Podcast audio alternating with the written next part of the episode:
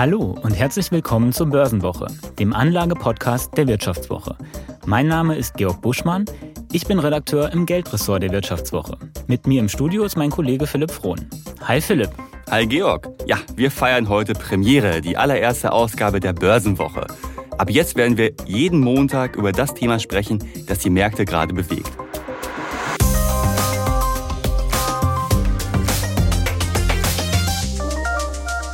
Heute geht es um Zinsen und Inflation. Das ist ja gerade so das große Thema, worüber alle am Markt eigentlich sprechen. Aber bevor es richtig losgeht, wollen wir uns vielleicht mal auch einmal kurz selbst vorstellen. Georg sagte schon, mein Name ist Philipp Frohn, ich bin Redakteur bei der Vivo und beschäftige mich vor allem mit Immobilien und Kryptowährungen. Georg, vielleicht stellst du dich auch noch mal kurz vor. Wer bist du, was machst du so und wie alt bist du überhaupt? Also ich befasse mich bei der Wirtschaftswoche vor allem mit Aktienmärkten und ähm, allen Themen rund um die Geldanlage. Und weil du mal nach meinem Alter gefragt hast, ich bin ziemlich alt. Ich bin so alt. Ich habe auf mein erstes Girokonto noch Guthabenzinsen bekommen. Und, und, das möchte ich an dieser Stelle auch noch erwähnen, ich habe meine Geldanlage bei einer Bank gemacht und 5% Zinsen bekommen. Also das war so, ich habe denen Geld gegeben und ich habe dafür Zinsen bekommen auf das Geld, das ich der Bank gegeben habe. Boah, das klingt ja so richtig wie nach Stoff für einen perfekten Spielfilm. Das klingt ja aus der heutigen Perspektive wirklich unglaubwürdig schon fast. Ja, das, war, das war so ungefähr kurz nachdem der letzte Dinosaurier ausgestorben ist. Ähm, also es ist schon eine ganze Weile her. Okay, also bist du doch etwas älter, als du aussiehst, muss man sagen. Absolut. Was du gerade beschreibst, das ist ja wirklich schon einige Jahre her, heute unvorstellbar. Wir haben ja eigentlich eine gegenteilige Situation. Heute zahlen ja viele Privatkunden tatsächlich sogar Strafzins dafür, dass sie ihr Geld bei einer Bank geben. Und zwar auch Kunden, die ja in einem recht moderaten Rahmen noch Geld angespart haben von 50, 100.000. Also Leute, die vielleicht auch demnächst eine Immobilie kaufen wollen. Die müssen ja auch schon teilweise Strafzinsen auf ihr Guthaben bezahlen. Ja, genau so ist es. Das ist eine Entwicklung, die es in den letzten Jahren gegeben hat. Und damit sind wir auch schon beim Thema. Wir wollen ja heute über Zinsen sprechen. Und ein bisschen gibt es im Moment so ein kleines Licht am Ende des Tunnels, denn die Zinsen sind gestiegen, zumindest ein bisschen. Bundesanleihen zum Beispiel bieten wieder satte 0% Rendite, wenn du über 10 Jahre anlegst. Ja, satte 0%, da muss man natürlich etwas schmunzeln. Georg, was hat es damit auf sich? Warum ist das so besonders, dass wir jetzt 0% da erzielen bei der 10-jährigen Bundesanleihe? Ja, die Bundesrendite von Bundesanleihen waren ja im Tief mal bei minus 0,7 und äh, vor gar nicht allzu langer Zeit immer noch minus 0,5. Also, dass wir überhaupt wieder über 0% sprechen, ist sozusagen schon ein, ein ziemlicher Anstieg. Und dass die Zinsen in letzter Zeit angestiegen sind, das hat einen Hintergrund natürlich, ähm, den wir alle wahrscheinlich an der einen oder anderen Stelle schon im Alltag erlebt haben. Ich zum Beispiel bin ja Autofahrer, war neulich tanken und habe ein bisschen gestutzt, als ich die Rechnung gesehen habe. Das waren, glaube ich, 77 Euro, wenn ich mich richtig erinnere. Und ich kann mich an Zeiten erinnern, ich bin ja schon alt, habe ich schon gesagt. Da habe ich für 50 Euro voll getankt und ähm, ja, das war auf jeden Fall so, dass ich gedacht habe, oh, mhm. guck mal da, ganz schön teuer geworden alles. Also wir sprechen natürlich über Inflation. Ja, in Deutschland und in der Eurozone sind die Preise zuletzt um 5% gestiegen, in den USA sogar um 7%. Wieso, Georg, wird denn jetzt alles so schnell so viel teurer? Gut, wir haben bei den Energiepreisen, also zum Beispiel Öl, ja einen ziemlich hohen Basiseffekt. Also es gab unmittelbar nachdem die Pandemie kam, gab es ja einen großen Rückgang in der Nachfrage. Entsprechend war der Ölpreis zwischenzeitlich ja sogar negativ. Also wir hatten 2020 einen sehr niedrigen Ölpreis und das hat sich normalisiert und entsprechend ist der relative Preisanstieg sehr hoch. Was du vielleicht auch schon mitbekommen hast, in deinem Alltag ist, dass es ja im Moment eine Chipknappheit gibt. Also zum Beispiel, wenn du eine Playstation kaufen willst oder ein Auto, dann ähm, musst du im Moment sehr lange Lieferzeiten in Kauf nehmen, weil es einfach ähm, ja, Probleme gibt wegen der Pandemie bei den Lieferketten und Chips Mangelware sind. Also es gibt eine Knappheit und was knapp ist, das wissen wir ja so als Volkswirte oder ich bin zumindest Volkswirt. Ich bin ehemaliger Lehrämtler, also. genau, also was knapp ist, wird tendenziell teurer. Äh, das ist auf jeden Fall ein Preistreiber und wir haben einen relativ angespannten Arbeitsmarkt, gut für uns Arbeitnehmer. Also du hast einen Druck auf den Löhnen, das ist auch preistreibend. Und ähm, das alles zusammen führt dazu, dass wir im Moment eben sehr hohe Inflationsraten haben. Hm, okay, die Preise steigen, du hast die Gründe benannt. Äh, aber wie hängen denn jetzt da die Zinsen bitte schön mit zusammen? Warum steigen die denn jetzt auf einmal? Ja, wenn die Inflation steigt, dann wächst typischerweise der Druck auf die Notenbanken, die Zinsen zu erhöhen, weil man nicht möchte, dass die Inflation aus dem Ruder läuft. Weil wenn mein Geld sehr schnell entwertet, dann stört das einfach den Wirtschaftskreislauf, weil ich dann kein Vertrauen mehr habe in Geldstabilität und es möglichst schnell wieder ausgebe und dann kann es zu Verwerfungen kommen und wenn dein Gehalt sehr schnell entwertet, wirst du ja auch äh, eine gewisse Unzufriedenheit irgendwann verspüren und das möchte man sehr gerne verhindern und das kann die Notenbank zum Beispiel dadurch machen, dass sie die Zinsen anhebt und Sparen attraktiver macht. Also dem Drang, das Geld auszugeben, ein bisschen entgegenwirkt. Mhm. Heißt, wir kriegen vielleicht bald wieder Zinsen auf unserem Girokonto? Ja, also in Europa wäre ich da mal noch ein bisschen vorsichtig, aber die amerikanische Notenbank zum Beispiel hat ja angekündigt, dass es ab März mit den Zinsen aufwärts geht.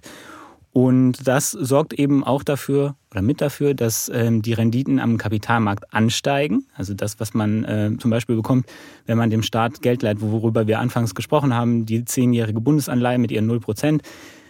Ja, dieses Inflationsumfeld und die äh, steigenden Zinsen der Notenbanken sorgen einfach dafür, dass die Renditen am Kapitalmarkt steigen. Jetzt waren ja die Geldschleusen jahrelang wirklich äh, sehr weit geöffnet und das hat sich natürlich auch deutlich auf die Aktienmärkte ausgewirkt. Wir haben es ja gesehen, gerade im Nachgang der Corona-Krise sind ja die Aktien von so vielen Unternehmen wirklich in die Höhe geschossen. Was ist da jetzt zu erwarten? Wir haben ja gesehen beim Jahreswechsel, als die FED angekündigt hatte, die Zinsen doch schneller anzuziehen als gedacht, dass viele Aktien durchaus unter Druck geraten sind. Genau, du hast es gesagt, solange die Zinsen gefallen sind, hat das im Prinzip alle Preise an den Anlagemärkten nach oben katapultiert. Ja, du hast es ja selber gemerkt. Du hast letztes Jahr ein Haus gekauft. Mhm. Die Häuserpreise sind stark gestiegen, die Preise für Aktien sind stark gestiegen. Man, man sieht es ja zum Beispiel am DAX, der gar nicht so stark gestiegen ist wie zum Beispiel der US-Index, äh, S&P 500.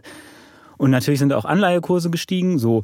Und dieser Prozess, dass alles sozusagen, dass die Flut alle Boote hebt, der wird natürlich ein Stück weit umgekehrt, wenn die Zinsen wieder steigen.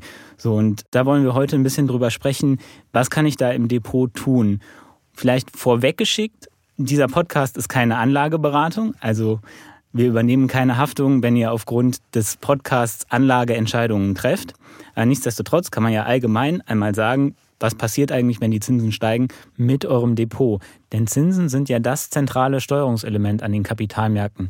Sie beeinflussen alles, was bei euch im Portfolio ist, egal ob das jetzt Aktien sind, Anleihen oder Kryptowährungen, alles. Genau, und die einzelnen Assets, die entwickeln sich ja durchaus unterschiedlich, wenn man sich mal anschaut, was in den letzten Wochen, als die äh, Zinswende so langsam anfing, passiert ist. Also Tech-Aktien zum Beispiel. Also vielleicht fangen wir damit an, was ist tendenziell gefährdet, wenn Zinsen steigen? Und du hast es schon gesagt, Tech-Aktien sind unter Druck gekommen, als ja, als klar wurde, okay, die Inflation ist jetzt nichts, was bald vorbeigeht und es wird einen gewissen Druck geben, auf die Notenbanken die Zinsen zu erhöhen, da kamen Tech-Aktien mächtig unter Druck. Zum Beispiel Zoom kennen wir alle aus den Videokonferenzen. Ähm, die Aktie ist äh, sehr, sehr stark abgespielt. So, und woran liegt das? Das hat im Wesentlichen zwei Gründe. Zum einen sind Wachstumsunternehmen manchmal defizitär und auf externe Finanzierung angewiesen, um zu wachsen. So, wenn jetzt die Zinsen steigen, dann wird diese externe Finanzierung natürlich teurer. Entsprechend werden die Gewinne in Zukunft kleiner und das ist schlecht für den Aktienkurs. Und zum Zweiten ist es so, dass Wachstumsunternehmen natürlich hoch bewertet sind, weil man erwartet, okay, in der Zukunft werden die hohe Gewinne machen. Wenn jetzt aber der Zins steigt, dann ist der Gewinn von morgen heute weniger wert. Also zum Beispiel, wenn ich dir sage, ich gebe dir in zehn Jahren 100 Euro und der Zins und die Inflation ist bis dahin null, dann wären dir diese 100 Euro in zehn Jahren wahrscheinlich ungefähr 100 Euro heute wert. Wenn du aber davon ausgehst, in diesen zehn Jahren ist die Teuerungsrate 5% und der Zins 5%, entsprechend muss das heute sehr viel niedriger bepreist werden. Dann würdest du vielleicht sagen, okay, diese Zusage, dass du mir in zehn Jahren 100 Euro gibst, die ist mir heute nur 50 Euro wert. Und genau das passiert eben bei den Tech-Aktien auch. Da sind die zukünftigen Gewinne im Verhältnis zu den heutigen Gewinnen einfach sehr hoch und deswegen ist da Druck auf den Bewertungen. Wir sehen es auch bei Kryptowährungen, die sind ja auch deutlich unter Druck geraten, jetzt gerade im laufenden Jahr. Also seit Anfang des Jahres äh, sind Kryptowährungen um fast 20 Prozent eingebrochen. Also der Kursrückgang, der ist schon ziemlich extrem und das hängt da ja auch mit den steigenden Zinsen zusammen. Das ist zumindest mal zu vermuten, denn ähm, es ist ja so, dass einfach durch die niedrigen Zinsen und die Anleihekäufe der Notenbanken, die es in den vergangenen Jahren gegeben hat, dass da sehr viel Geld in den Markt gekommen ist und das musste irgendwo hin und deswegen sind auch spekulative Märkte wie die Kryptomärkte ja, äh, man mag darüber denken, was man möchte, aber spekulativ sind sie ja nun mal die hat das natürlich auch aufgepumpt und dieses Aufpumpen wird wieder ein bisschen rückabgewickelt. Also äh, Kryptomärkte äh, sind unter Druck und natürlich kommen bei steigenden Zinsen auch vor allem langlaufende Anleihen unter Druck. Warum ist das so? Bei Anleihen ist der Coupon, den man jedes Jahr bekommt, ja fix, also zum Beispiel ein Prozent des Nennwerts einer Anleihe. So, und wenn jetzt aber der Marktzins steigt, dann muss der Kurs der Anleihe fallen, damit Neueinsteiger immer noch den Marktzins bekommen mit dieser Anleihe. Und je mehr Coupons noch ausstehen, also je länger die Laufzeit der Anleihe ist, desto stärker muss der Kurs fallen. Mhm. Ich habe neulich eine Geschichte gemacht über 100-jährige Anleihen. Also, sowas gibt. Ja, wir sind ja hier im wunderschönen Düsseldorf und ähm, das Land NRW hat 100-jährige Anleihen begeben. Die laufen also tatsächlich bis 2122. Da werden wir beide, selbst wenn es gut läuft, wahrscheinlich nicht mehr dabei sein. Die kannst du an ähm, deine Tochter vererben. Aber die sind ähm, natürlich extrem anfällig, wenn es eine Bewegung an den Zinsen gibt, dann rauschen die Kurse nach unten. Also das wären so drei Anlagekategorien, die im aktuellen Umfeld eher nicht hm. so das sind, was man typischerweise haben möchte mhm. im Depot oder was einem jetzt kurzfristig da äh, Vorteile verschafft. Okay, jetzt aber ja auch nicht alles schlecht auf der Welt. Es gibt ja tatsächlich auch in Zeiten steigender Zinsen, die ja für Aktienmärkte eher nicht so gut sind, durchaus noch Investments, die empfehlenswert sind, die man vielleicht sich mal anschauen sollte, wo sich der Zinsanstieg vielleicht sogar positiv darauf auswirkt. Und da hast du dich ja auch im aktuellen Börsenwoche Newsletter ausgiebig mit beschäftigt. Genau, also vielleicht Einmal vorweggeschickt, es ist nicht so, dass man, wenn man langfristig anlegt, auf jede ja, kurz- oder mittelfristige Änderung im Depot total stark reagieren muss. Aber man kann ja, wenn man zum Beispiel Geld neu anlegt, ein bisschen in Erwägung ziehen, was passiert da eigentlich gerade am Markt und welche Anlageklassen sind da vielleicht ein bisschen günstiger für mich um vielleicht auch einfach die Schwankungen im Depot, wenn ich jetzt ein Depot habe, das sehr stark auf Wachstum und Tech-Werte ausgerichtet ist und ich das Gefühl habe, okay, das ist mir eigentlich ein bisschen zu volatil, wie kann ich es schaffen, dass das ein bisschen abnimmt in einem Szenario, wo die Zinsen steigen? Dann gibt es ein paar Tricks und Kniffe, wie ich das ähm, hinkriegen kann. Verrat sie uns doch mal.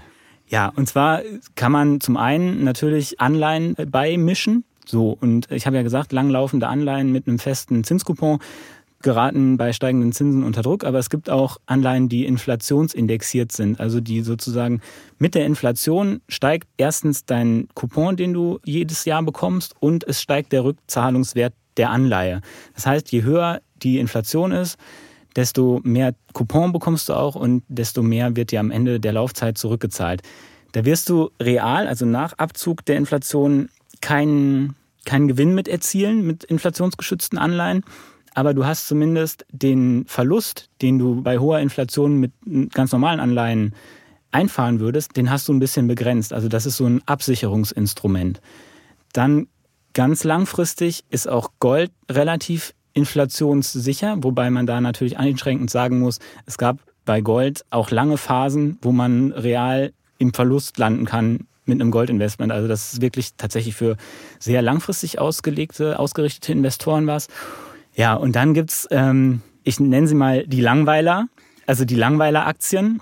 Sprich, äh, Aktien von Unternehmen, die tendenziell nicht so stark wachsen. Da haben wir diese Bewertungsgeschichte nicht, die ich dir eben erklärt habe. Was sind denn so Langweiler-Aktien? Was sind so die typischen Langweiler an den Märkten? Naja, also der DAX ist ja ein Index, wo da relativ viele Werte drin sind, die genau das auszeichnet. Also das sind zum Beispiel BASF, äh, Münchner Rück, Henkel, das sind alles Unternehmen, die sind nicht so besonders wachstumsstark, aber man weiß ungefähr, was man bekommt und die sind auch nicht besonders hoch bewertet.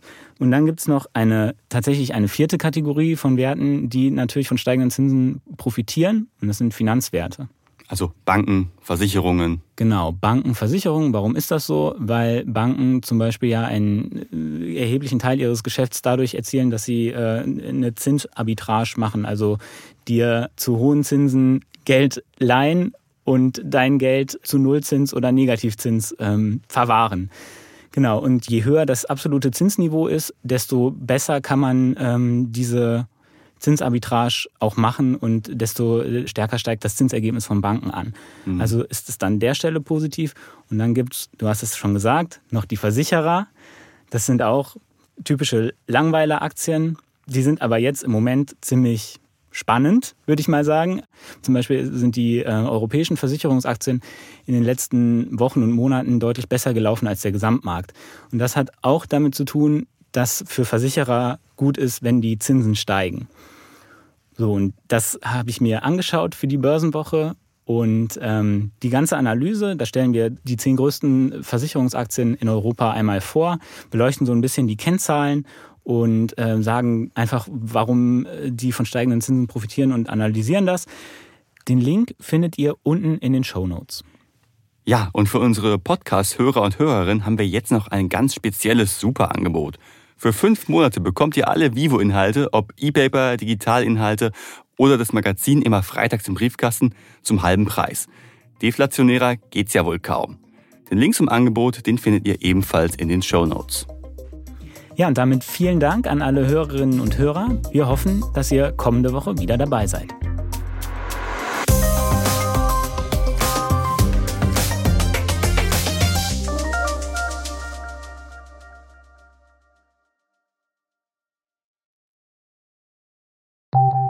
Nach einer kurzen Unterbrechung geht es gleich weiter. Bleiben Sie dran.